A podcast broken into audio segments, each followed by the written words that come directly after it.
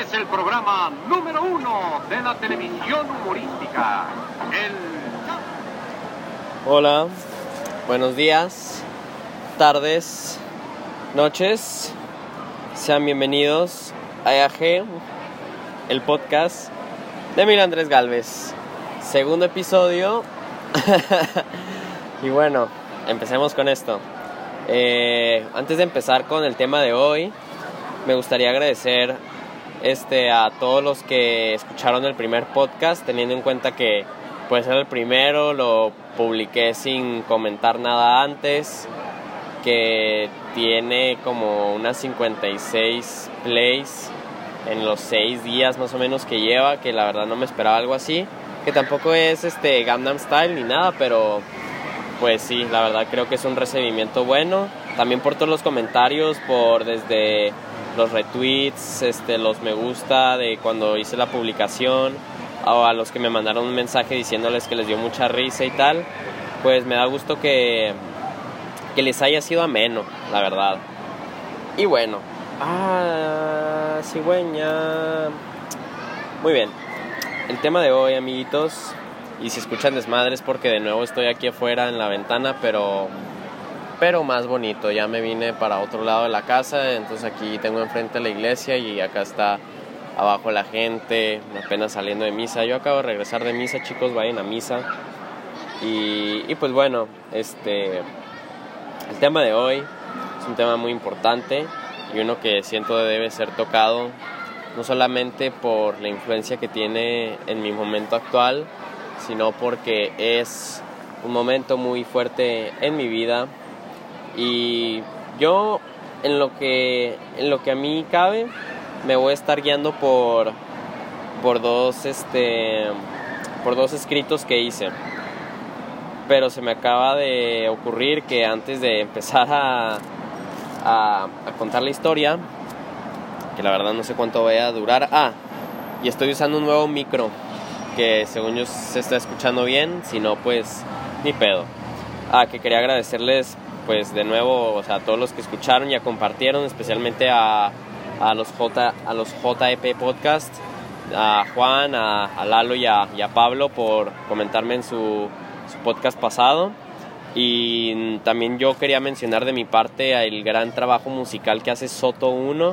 Es un pequeño shout out porque hoy en la mañana lo descubrí por, por Juan en su Twitter y llevo todo el día escuchando sus canciones. La verdad se me hace que tiene una cultura musical y popular muy buena este chavo con su, con su género que se maneja y yo creo que puede llegar lejos porque trae un concepto muy padre y pasó una moto. Muy bien, entonces como, como les comenté yo me voy a estar guiando a través de dos escritos.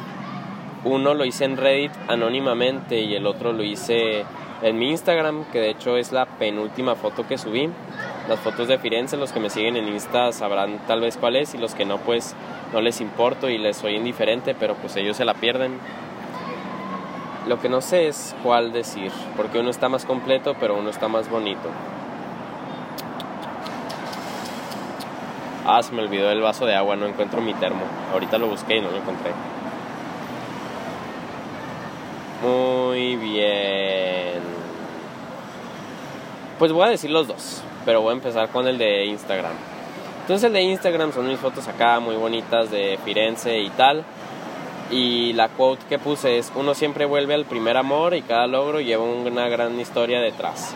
Unos puntos suspensivos y aquí empiezo a contar la historia.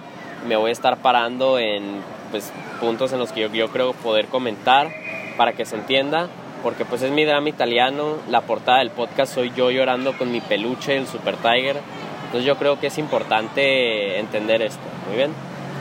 Entonces, y aunque volver a Firenze fue una excelente experiencia tras todo lo vivido y aprendido en, ahí en 2016, pues miren, eh, yo les puedo decir que en mis 18 años, yo con eso de ser niño Montessori y que mi familia siempre ha estado muy cercana a la cultura italiana desde que yo tengo memoria. El viaje que tuvimos en 2016, además de que yo trabajé muchísimo por ese viaje, que, o sea, todo mi dinero que, que me llegaba lo ahorraba para eso. Yo me quería comprar un Play 4, pero no, no, todo para el viaje de Italia. Y trabajar de cerillito también fue una experiencia muy padre, pero pues todo el dinero, como digo, para Italia. Y realmente fue un viaje excelente, sin, sin mentir. Fue algo muy padre y, y fue, fue algo que nunca olvidaré. Y fue tan grande pues la experiencia tan bonita que, que sabía que, que, tenía que regresar a Italia pero para más. Luego lo que dice en el texto aquí de Instagram. Estaría mintiendo si no aceptara que la situación en la que he estado estas últimas semanas no ha sido la más difícil en mi vida hasta ahora algo de lo que se habla poco en lugares como Instagram. Pues sí hace ya un mes hace más de un mes pues estaba en la situación más difícil de mi vida que es todo esto que lo que les voy a contar. Y es cierto que se habla muy poco en lugares como Instagram acerca de esto porque nos bombardean de, de positivismo y hasta en los podcasts. A mí me molesta mucho que existan podcasts que prometen una vida completamente feliz cuando el simple hecho de ofrecer algo que no existe pues ya es mentir desde un inicio, entonces me gustaría que al menos la gente supiera que, que no, no se puede ser feliz siempre, pero uno puede buscar los mejores problemas a resolver. Es algo muy difícil de explicar la filosofía que traigo, pero, pero pues sí, o sea, no nos pueden hacer creer que la vida siempre va a ser feliz. Va a haber momentos muy difíciles y este que yo les voy a contar ha sido el más difícil hasta ahora. Entonces aquí dice, con muchísimas expectativas para mi año en Bolzano, el pasado 19 de agosto dejé Chihuahua para iniciar una nueva etapa en mi vida. Eh, allá por agosto del 2018, yo, yo como les dije, yo después del viaje a Italia de 2016 quería regresar, pero para algo mucho más. Entonces para agosto de 2018 yo aprendí lo que eran los au que son los niñeros internacionales. Y, pues sí, es la mejor opción básicamente para irte un año fuera y hacer lo que quieras, ganas dinero, viajas, conoces gente, vives y tal. Uno le saca más provecho dependiendo pues de cuáles son tus verdaderas intenciones, claro, pero el punto es que pues sí, antes de, antes de empezar la universidad quería hacerla de, de au pair. Y allá por por enero del 2019, sí, cuando cumplí 18, ya me puse a, crear un perfil de au pair y a, empezar a mandar mensajes a las familias y todo esto, porque pues es lo que uno tiene que hacer especialmente, porque yo desde un momento decidí hacerlo independientemente, porque claramente existen estas agencias que te cobran tal, tal número de dinero, pero uno, son muy cerradas a mujeres y dos, la mayoría son en Estados Unidos. Yo la verdad, al menos en este momento no tengo plane... no tenía planeado este momento en mi vida pasarlo en Estados Unidos. Yo quiero irme un rato a Boston, pero esa es otra historia. Muy bien. Eh, pues sí, entonces desde enero de 2019 mandaba muchísimos mensajes, publicaba muchísimo en grupos de Facebook de, de au pairs y no solamente en Italia sino en toda Europa, Canadá y, a gente le, le, consta, a amigos míos que estaban en físicos, que había hasta una oportunidad en China, allá por, por abril, por... Ajá. Y como no tenía nada, como todas las familias me respondían negativamente o ni siquiera me respondían por el simple hecho de ser hombre, pues la verdad se veía difícil pero bueno, este, como yo digo para abril, eh, ya me desvié del, del, escrito de Instagram. Yo voy a decir cuando vuelva. El, nada más estoy comentando del, del otro, de Reddit. Para abril, solamente un mes antes de terminar la prepa, yo todavía no tenía nada, pero ya me habían aceptado en la ULSA Bajío. Y pues la verdad, este, la universidad que, que yo quiero estudiar, eh, le tengo muchas ganas a la ULSA Bajío y pues me habían aceptado, pero yo todavía no tenía nada para irme de, de au. Entonces con más razón estaba de que qué onda, eh, se va a armar, un año fuera, ya desde ahorita empiezo a ver qué onda con lo a uni, con dónde voy a vivir y así. Pues no sabía y, y por ejemplo mi mamá me decía que, que pues no dijera que me iba a ir un año, porque yo siempre, que me preguntaban qué iba a hacer después de la prepa, decía, me voy a ir un año, pero todavía yo no tenía nada seguro. Pero parte de esa psicología me ayudó a, a lograr, a lograrlo, a venirme para acá. Entonces en mayo, amiguitos, recibí un mensaje y era la mamá de Bolzano, que estaba buscando por un au pair. Y después de algunas llamadas y ella explicándome lo padre que era su familia y cómo su casa era excelente y el pueblo en la que ella vivía era una gran oportunidad, pues teniendo en cuenta que era la única que tenía, la tomé. Este, eh, la verdad, yo desde un inicio, ya desde ahorita, muy posiblemente me pase el tiempo de, del podcast de los 30 minutos, pero no me importa porque quiero contar todo de esta experiencia, pero no quiero hablar muy mal de esta gente, porque la verdad, aunque me hizo muy mal, eh, yo creo que sería peor de mi parte seguir o sea, viendo atrás del mal que me hicieron ellos y todavía como que expresándolo en el podcast porque el caso es que, bueno, llegaremos a ese punto. Por ahora digo que pues sí, terminé la prepa y todo el verano trabajé en Telsoluciones, que es un call center de Telcel. Yo soy el yo era el compa de Telcel que le marcaba a los Movistar para que se cambiaran. Y a veces llegaba a tener turnos de 12 horas porque realmente necesitaba el dinero para para poder pagar el avión. Y luego no solamente para el avión de Chihuahua hasta, hasta Italia, sino también pagar el proceso de, de la visa estudiante, que era viajar a, la Ciudad de México, eh, unos papeles que se necesitaban, eh, el envío de la visa, pues sí, o sea, yo le trabajé macizo y siempre con esa, la meta acá de que Italia, Italia, Italia, Bolzano y, y sí, la verdad, este, yo tenía muchas expectativas porque pues al menos esta familia con lo que eran los documentos, es, pues los entregaban sin ningún problema los que yo necesitaba. Y luego la mamá siempre me actualizaba con lo que hacían los niños, entonces me terminé yo mismo creando una imagen de lo, de lo que la experiencia con ellos este año lo iba a hacer. Y como digo, el 19 de agosto dejé Chihuahua y para el 21 llegué a Milán, pero al aeropuerto, que es en donde me recogió la señora. Y pues como les acabo de decir, este, yo los detalles no los quiero tomar del todo importantes y además para, más que nada para yo no ponerme en una situación de víctima de, uy, estas personas me hicieron mal, pero básicamente les digo que estas personas fueron muy mentirosas.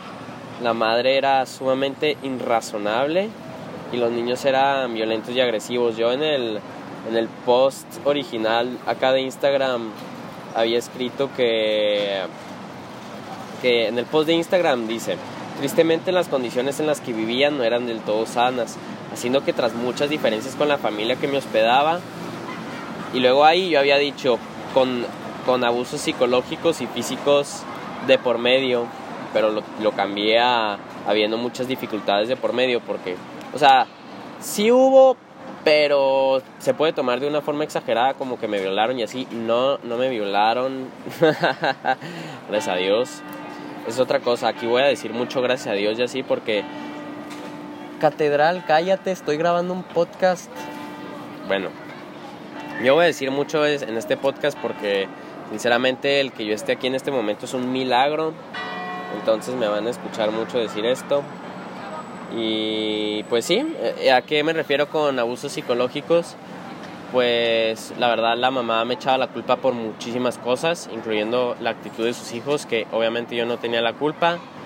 Eh, la verdad me veía como, como un inmigrante, varias veces me lo dijo, me vio como una persona que nada más vino a Italia para causar problemas. Dijo que que sí, que, que capaz yo sería muy listo y muy organizado y lo que quiera, pero que nunca podría encontrar algún trabajo con niños de nuevo y tal. Y además porque yo esto no lo veo ni siquiera como un trabajo, para mí es mi experiencia de un año.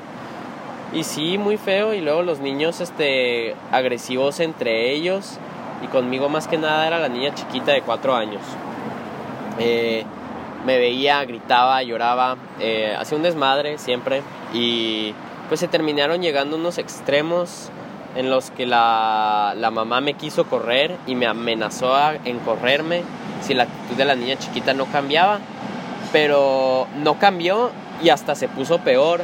Pero el que se pusiera peor hizo que yo, la verdad, yo lo veo como el momento en el que más me ha agarrado los huevos en mi vida. Porque tomé la decisión de irme sin tener nada. Pero decirle a la señora que después que, que esta niña me mordió, despiadadamente en mi mano. Me salió sangre y todo el desmadre. Tuve que... Hubo mucho miedo de por medio, pero... Pero le dije a la señora, mire, yo la verdad no quiero discutir, quiero encontrar una solución y la solución es que yo me vaya. Y en ese rato es la semana del terrorismo psicológico, como dice mi mamá, porque es cuando me empieza a decir todas estas cosas, que soy un inmigrante, que nada más vine a causar problemas, que, que soy un holgazán, que nunca hago nada. Y además, teniendo en cuenta que todo ese mes me la había pasado muy mal, porque yo me realmente me quemaba la cabeza y, y realmente me, me, creía todo lo que me decía esta señora, que realmente era, la, era mi culpa. Trataba de distraerme lo más posible, pero eso solo hacía que, que hasta se enojaran más conmigo porque, pues no sé, realmente al parecer creían que les iba a salvar su familia del desmadre que traían, porque la neta sí traían muy buen desmadre estas personas. Y no, pero bueno, eh, volvamos acá con el escrito. Dice, este, pues sí, dice que dice que gracias a Dios, con el apoyo de mi familia, especialmente mi tío Juan Carlos, empecé un nuevo proceso para encontrar una nueva familia. Mi tío Juan Carlos tiene negocios, o bueno, más bien trabaja aquí. Eh, a veces tiene que estar viajando por Italia y gracias a Dios de nuevo se dio que en la semana en la que yo me tenía que ir, era la semana en la que él estaba, entonces de nuevo eh, tuve que agarrar mucho coraje y, tener que irme a comprar boletos e incluso así la señora todavía me la hizo de pedo porque me fui cuando en primer lugar ella era la que quería que me fuera y me fui. Este recuerdo que fue un peso fuera de mis hombros pero al mismo tiempo hija de su pinche madre cómo pesaban las maletas porque como anduve cargando con maletas toda esta semana Ah, porque llevaba toda mi vida en dos maletas, entonces entre, entre trenes, entre autobuses, entre taxis, estar cargando maletas, pues era difícil.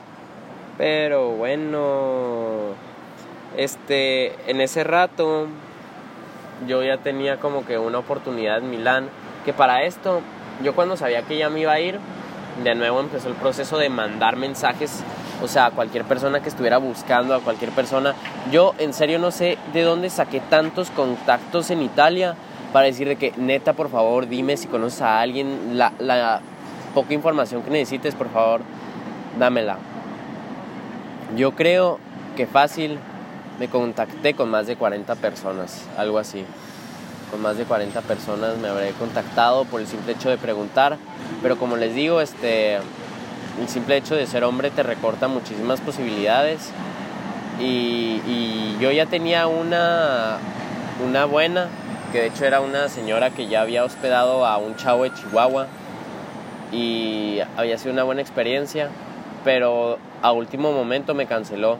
Yo ya estaba llegando con mi tío de yo ya había yo ya me había ido de Bolzano y ya iba de camino para para para ir con mi tío y esta señora me canceló.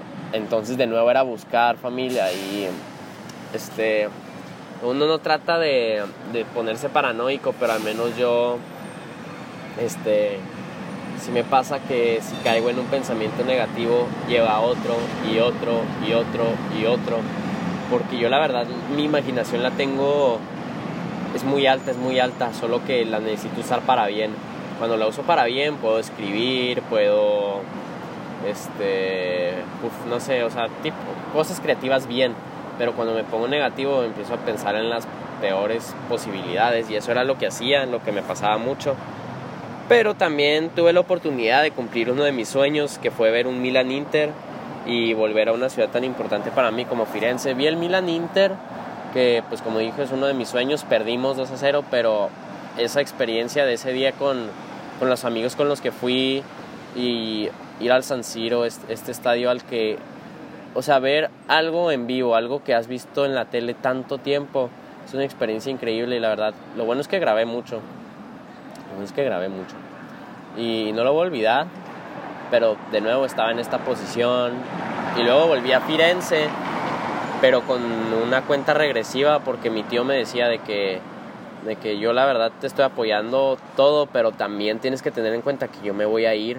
Entonces, mientras yo ando trabajando, tú haz lo más posible para encontrar un balance entre encontrar algo y distraerte para no volverte loco. Pero también para mí encontrar balances es en parte difícil, soy muy extremista. Los que me conocen podrán confirmarlo. Y entonces me la pasaba muy, buenos ratos en el hotel, en sitios web, de nuevo en grupos de Facebook, publicando, mensajeando, tratando de encontrar lo más mínimo, lo más mínimo, lo más mínimo. Y, me hartaba, yo me... O sea, era, era muy fuerte para mí y, se terminó siendo costumbre llorar varios días, varias veces me acuerdo mucho de alguna vez que me marcó mi mamá y, yo estaba ahí en el, en el hotel, que desayunaba muy bien en el hotel, eso sí lo voy a decir, pero luego ya me tenía que regresar al cuarto para volver a la Mac y volver a buscar cosas. Entonces, una llamada que me hizo mi mamá, yo llorando muy fuerte, o sea, le, le estaba diciendo que mamá, ya pregunté, le pregunté a mi amigo Bastardo, saludos a Bastardo si estás escuchando el podcast, le, le pregunté a mi amigo Bastardo cuánto pagaban en Teleperformance, porque yo ya le estaba diciendo a mi mamá, mamá, yo no me importa, ya me voy a regresar con mi tío. O sea, mi tío se regresó a México y yo me regreso con él, ya yo no puedo estar aquí. Porque no tenía nada y, o sea, yo no tenía nada. Estaba realmente, o sea, es un periodo homeless, no homeless de vivir en el puente, pero no tienes dónde vivir seguramente. Entonces estaba fuerte y también agarré la bonita costumbre de, de allí en Firenze ir a iglesias diferentes, a siempre dar una ofrenda de, aunque tuviera poquito dinero en euros, dar una ofrenda, prender una vela y pedir que se me dieron la oportunidad, rezaba el rosario todos los días y todo esto mientras, mientras les digo, o sea, me está volviendo loco, pero toda la gente, bueno, no, o sea, bueno, si toda la gente me decía que claro que la haces, o sea, o sea, mis contactos de Italia me lo decían, mi familia me lo decía, la verdad es increíble eh, el apoyo que recibí de mi familia y, y luego ya llegaremos a ese punto, amiguitos. Sigamos con el texto, pero básicamente sí pueden entender que estaba yo allá por diciembre, noviembre, más que nada diciembre del 2018 tuve la que yo creía había sido mi experiencia emocional más fuerte negativamente, pero no mames con lo que pasó este pasado mes, se quedó muy abajo y tuve que tener mucha resiliencia para lograr lo que, lo que estoy ahorita, pero todavía no lleguemos a eso. Ah, aquí dice, no miento, el no tener nada seguro, el no contar con agencia ni otro tipo de ayuda real para mi experiencia, hizo todo muy, muy difícil. Bicicleta, cállate y me llenó de sentimientos tales como miedo, tristeza, nervios, incertidumbre, estrés y demás. Y pues sí, o sea, esa es la verdad. eh, incluso cuando ya estaba listo para rendirme, el apoyo de quienes se preocuparon por mí, ustedes saben quién son, la verdad, ustedes saben quién son.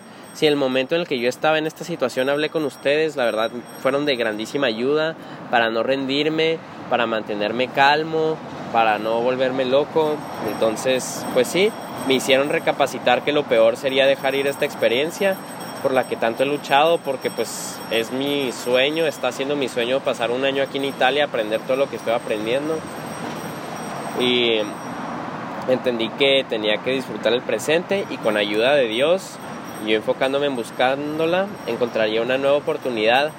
Y aquí me pasó un pequeño milagro, amiguitos, que como les dije, esto va a tener muchos comentarios católicos, así que yo sé que mis amistades son muy divididas, tengo amigos católicos, tengo amigos más ateos que, que el fascismo. no sé si el fascismo era católico, bueno. El caso es que me pasó un milagro porque de estas veces que yo iba a las iglesias a, a, rezar el rosario, yo para esto ya tenía dos oportunidades un poco concretas, una en Roma y, en, y una en Milán. Lo que pasa es que la de Roma quería hablar con la mamá de Bolzano por, o sea, de lo que había pasado. Y yo le conté lo que había pasado, pero le dije, esto es lo que pasó y aquí tiene su número si quiere hablar con ella.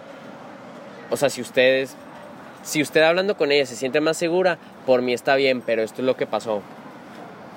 Y obviamente habló con ella porque los siguientes mensajes que recibí de la señora de Roma era preguntándome acerca de mis documentos y de la legalidad de mi estadía aquí.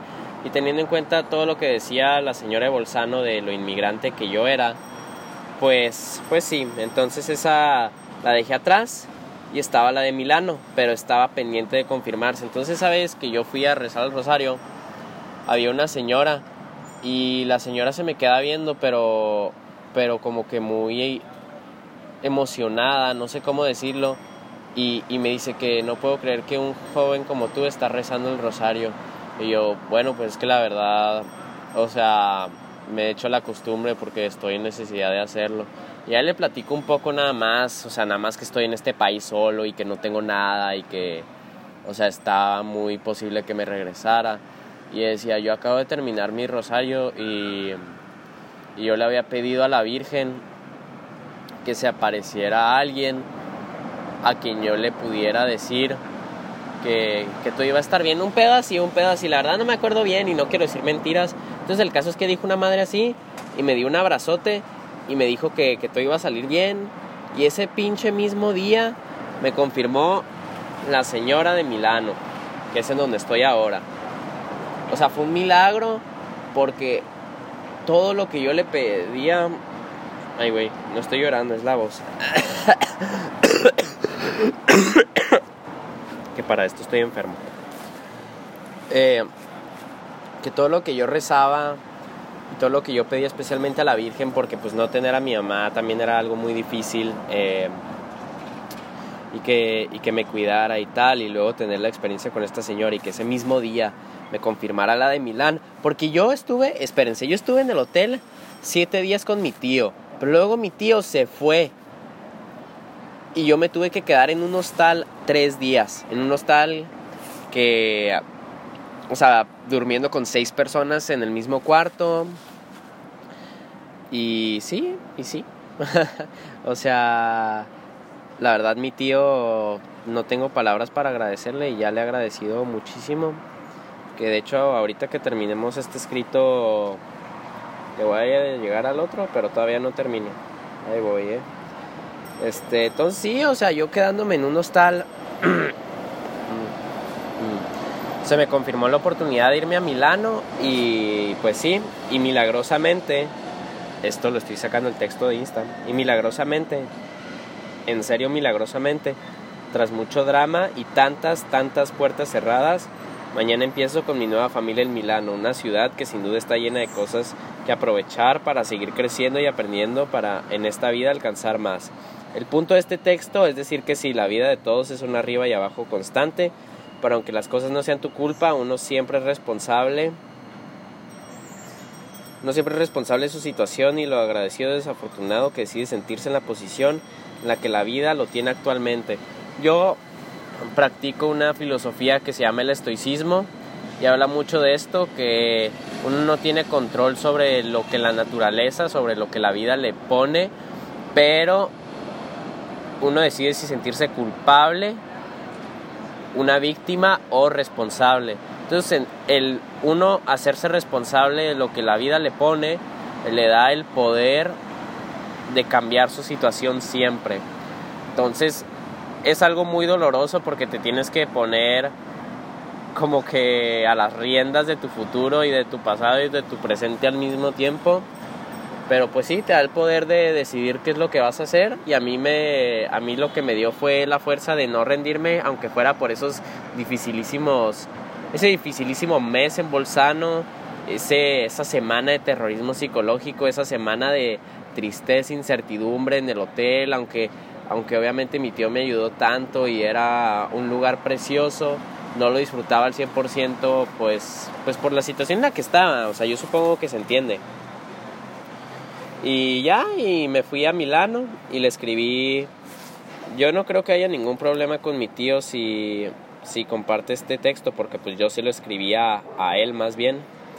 Entonces, se los voy a leer. Este texto lo escribí en el tren de Firenze a Milano y lloré porque yo creo que lloré de alegría, porque no estaba triste. De nuevo, pum, o sea, se me quitó otro peso de quién sabe cuántas pinches toneladas traía mentales pum, se me quitó otro peso. Entonces lo voy a leer y esto ahí sí no me voy a parar. Ok, dice. Hola tío, este será un texto algo largo y me quería esperar hasta que ya supiera cuál sería mi próximo destino para escribirlo, pero igualmente espero que te puedas dar el tiempo de leerlo. En grandes rasgos, aquí resumiré lo agradecido que estoy contigo en esta, en esta pasada semana que estuve contigo. Esto fue el 1 de octubre del 2019. Desde el hecho que en un inicio quería expresar a la familia lo preocupado que estaba por mi situación en Bolzano y tú ofrecieras tu ayuda me dio una seguridad en un ambiente en el que no me sentía nada seguro. Igualmente de ti aprendí el no perder la guerra por querer ganar batallas en todos esos momentos en los que se me atacó psicológicamente. De ti igualmente aprendí el valor de la amistad y del carisma con la gente que aprecias desde que Saverio me recogió en Reggio, un amigo de mi tío que me recogió del tren después de Bolzano todo el rato en carretera que pasé con él y luego finalmente tú y yo encontrarnos. Aprendí el encontrar el valor en las cosas más sencillas pero bellas, como una rica comida escuchando la lluvia y conversando con tus amigos. ¿Cómo comimos rico, tío? La verdad, unos vinos preciosos. Aprendí el arte, nada, pues de hecho, aprendí el arte que hay detrás del vino y de qué tantas maneras uno se puede expresar de, de lo que esta bebida en todas sus formas nos ofrece. Aprendí la importancia que hay detrás el agradecimiento a una hospitalidad como la que la familia de Saverio nos ofreció con tan deliciosa cena. ¿Cómo cenamos rico, eh? Uf. Muchísimo, muchísimo, pero muy rico. Aprendí a ser de ayuda en el mayor número de situaciones posibles, teniendo en cuenta el gran favor que tú ya me estabas haciendo, dejándome estar y dándome la oportunidad de viajar contigo. Sí, y para esto mi tío estaba usando bastón en esos tiempos, entonces con más razón teniendo que ayudarle pues en lo que pudiera. Aprendí los detalles y las costumbres que uno debe tener dentro de un hotel para demostrar buena educación. Porque a veces nos vale madre en el hotel y dejamos la pinche toalla ahí tirada o, o el espejo todo mojado, ¿no? Uno tiene que mostrar un poco de buena educación y tal. Aprendí y agradezco la confianza que tuviste en mí para ir con mis amigos al Milan Inter y así realizar uno de mis más grandes sueños. Aprendí lo increíble que es el darse el tiempo para despertarse temprano, atender una misa y ver la inmensidad que una ciudad como Milano puede ofrecer. Sí, pues sí. En Italy, que es un lugar en Bolonia que es como un centro comercial inmenso de pura comida, en Italy entendí muchísimo de lo que hay detrás de una idea, de una marca, un producto, pero más importante, el sentimiento que une a tanta gente a la hora de la comida. Porque para esto mi tío allá por los 2000 abrió una gelatería café en Chihuahua. La tuvo que cerrar por cuestiones de tiempo y tal, pero me allá en Bolonia me explicó, o sea, los procesos y las máquinas que se necesitaban y o sea, sinceramente muy muy interesante y yo le digo que si la abriera de nuevo y con lo mucho que está creciendo en Chihuahua le iría súper bien, pero bueno, yo no tomo esa decisión. Y ya en Firenze, incluso estando una mayoría de mi tiempo solo, de ti aprendí lo que es el no rajarse. Incluso cuando uno ve cómo se le viene el mundo encima, siempre habrá todo tipo de amigos, contactos, pero más importante familia en quien recalara. Miedo, nervios, estrés, todo esto lo sentía, pero el simple hecho de saber que para la noche contigo podría platicar y notar que día con día había un nuevo avance para mi futuro me hacía seguir adelante. Eso es muy cierto, la verdad, cada día había un avance poquito a poquito y poder compartírselo a mi tío que me estaba ayudando tanto en ese momento, pues era algo muy padre. Luego, me enseñaste a encomendarme y en una me enseñaste a encomendarme y en una forma total a Dios, la Virgen, mi patrón San Andrés y más importante a San José María, que para mí no cabe duda seguiré manteniendo presente en mi vida. El Opus Dei se ha convertido en algo muy importante para mí. Tal vez hablaré de eso en otro podcast, pero si no, si no saben qué es y por el simple nombre Opus Dei están interesados, ya googleenlo, ven algún video en YouTube. Es algo muy padre si son católicos. Llegó el momento de, de tu partida y aunque estaba muy asustado en ese instante, la simple frase diciendo lo orgulloso que todos ustedes estaban de mí y la, y la confianza con el dinero y con el plan que mantuvimos para yo todavía quedarme un poco más fue el empujón necesario para la parte final de todo este proceso que para mí no cabe dudas ha sido el, más difícil en mi vida. Como les dije, mi tío se tuvo que ir antes de que yo encontrara algo. Entonces él se fue, pero antes de irse me dijo la verdad algo que yo nunca voy a olvidar porque teniendo en cuenta lo, lo mucho que admiro a este señor y lo mucho que yo quiero a mi familia, especialmente teniendo en cuenta que ha sido como el valor de los valores más grandes que me han inculcado, pero apenas he llegado a apreciar lo que realmente amerita la familia. Que él me dijera que toda la familia estaba muy orgulloso de mí por lo que estaba haciendo y luego la confianza que tuvo para prestarme una muy buena cantidad de dinero para todavía sobrevivir. Eh, pues sí, estoy muy orgulloso con él y, obviamente le voy a pagar. Estoy en eso, por eso tengo, tengo que estar separando mi dinero de aquí, de Milán, de hecho. Pero sí, una situación muy fuerte. Sigamos, sigamos. Independientemente de eso, abandonarme al plan de Dios ahora me está llevando a Milano y lo único que me queda es estar infinitamente agradecido contigo. No sé si tú sepas, pero yo tengo una chamarra de mezclilla en la que pego parches que llevan un significado para mí. Los que me conocen y los que habrán estado en la salle conmigo la han de conocer. Es una chamarra de mezclilla con parches y le pego parches que tienen significados para mí, jaja. Entonces compré un parche de, del escudo de la región de Toscana y lo pegaré sobre mi pecho y servirá como un bello recuerdo de perseverancia y apoyo en lo más importante que hay para nosotros, la familia. Te quiero mucho, tío, tu sobrino Emilio. Y pues sí, ese fue mi drama italiano. Ahora añadiendo que que tuve un rollo burocrático con un documento que se llama el permiso de soyorno. No quiero hacerla mucho de rollo porque ya nos pasamos muchísimo del podcast, pero bueno, o sea, yo cuando llegué a Bolzano sabía que la visa era el único documento que yo iba a necesitar para el año que yo iba a estar en Italia, porque yo estoy seguro que me voy a regresar a México para estudiar en León, negocios internacionales, bla, bla, bla, bla, bla. Pero cuando llego a Bolzano, la señora me dice que tengo que sacar otro documento, el bendito permiso de soyorno. Y es un desmadre porque cuesta 100 euros y tuve que esperar tres semanas, no, tuve que esperar como un mes para tener una cita en la policía de Bolzano. Cuando fui con la policía de Bolzano me dijeron que en tres semanas, en tres semanas fue cuando pasó todo este desmadre. Entonces yo llegué con la familia de acá de Milán y les dije, tengo que regresar a Bolzano porque me dijeron que en tres semanas tenía que regresar por mi documento este. Y me dijeron, ah, claro que sí. Ah, de hecho yo dije en el podcast pasado que iba a hablar de esto porque estaba de maloliente en un, en un autobús y de hecho de esto hablé con Pablo porque ese mismo día los, J, los JEP, los JEP, subieron un podcast y yo tomé un autobús aquí de Milán de las 10 de la noche a las 2 de la mañana. A las 2 de la maña mañana del viernes de hace dos semanas yo llegué a Bolzano y estuve desde las 2 de la mañana hasta las 6 valiendo madre en la estación, muriéndome de frío, escuchando el podcast de estos güeyes, música. Y sí, eh, ah, ah, ya me acordé otra madre. Para esto, yo cuando me fui de Bolzano se me olvidaron mis pares de tenis, tres pares de tenis específicamente, tres. Nada más así bien, así tenis bien, porque los demás eran mocasines y zapatos. Nada más tenía mis Nikes, mis Nike Boys negros, así les digo yo. Pero son de suela así lisa, entonces caminar y caminar con ellos estaba bien jodido, pero entonces como se me quedaron en Bolzano, le mandé un mensaje a la señora de que, oiga, se me quedaron en, en su casa los pinches zapatos, no te los voy a enviar, porque te fuiste y, y no voy a gastar tiempo ni dinero en ti. Adiós. Y yo de ¿qué pedo? ¿Qué voy a hacer? Mis pinches tenis. Pero gracias a Dios de nuevo, la cuñada de la señora de Bolzano, la tía de los niños, yo me llevé muy bien con ella y de hecho hasta ella fue la que me, me convenció en parte a que me fuera. Porque ella veía yo cómo era y me decía, Emilio, tú eres un niño muy buena onda, he visto cómo eres, este, tu forma de ser y la verdad la situación está muy jodida aquí y eso que yo ni siquiera vivo con ustedes, yo nada más veo de las veces que estamos en el parque acá juntos.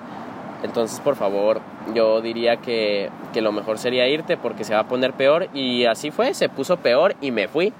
Entonces, gracias a Dios, esta señora, muy buena onda, recogió mis tenis, los guardó y para cuando yo fui a Bolzano los recogí en un café donde ella los dejó. Recogí mis tenis, fui a la oficina de policía de Bolzano y me dijeron de que no, no le podemos dar su documento porque usted es un inmigrante y abandonó sus estudios y abandonó la casa que lo hospedaba y yo tratando de explicarle que no, estoy estudiando, una nueva familia me está hospedando, pero todo en Milán. No, no me importa nada, tiene que regresar, nos tiene que dar estos documentos en un mes y la madre y yo de nuevo estaba muy enojado, muy triste. Y así, me acuerdo que cuando salí de la de la policía de Bolzano creo que nunca había dicho tantas malas palabras en mi vida. Y todas en español porque allá hablan alemán, italiano, entonces, ¿qué va a importar? Más que nada alemán, es un pueblo austriaco. Bolzano era de Austria antes de la Segunda Guerra Mundial, pero luego Austria, no sé qué chingados pasó. El caso es que Italia se hizo de Bolzano después de la, de la guerra. Pero todos los de Bolzano se quedaron acá de que, no, nosotros somos austriacos. Entonces se creen como que súper aparte. Y lo que más me da risa es que hasta los italianos, cuando yo, le, cuando yo les cuento la citación y me dicen de que, ¿y dónde pasó todo esto? Y yo de que, en Bolzano. Ah, con razón, no mames. Y yo de que, ah, ok, o sea, está justificado.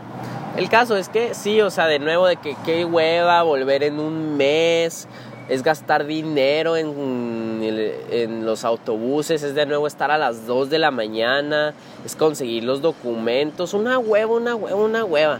Conseguí los documentos y tenía el dinero separado para volver. Pero neta, neta, de nuevo, gracias a Dios, este pasado jueves fui con mi, con mi nuevo papá que me hospeda, si lo podemos decir así a, la policía acá en Milán, le explicamos un poco la situación y me dijeron de que, ah, bueno, necesitamos que usted venga mañana, pero ya sin el chavo para entregarle un papel de hospitalidad. Y, ah, ok. Entonces fue mañana y luego regresó a la casa y me dijo, ¿sabes qué me dijeron, Emilio? Y yo, ¿qué? Que desde un inicio tú no necesitabas permiso soyorno.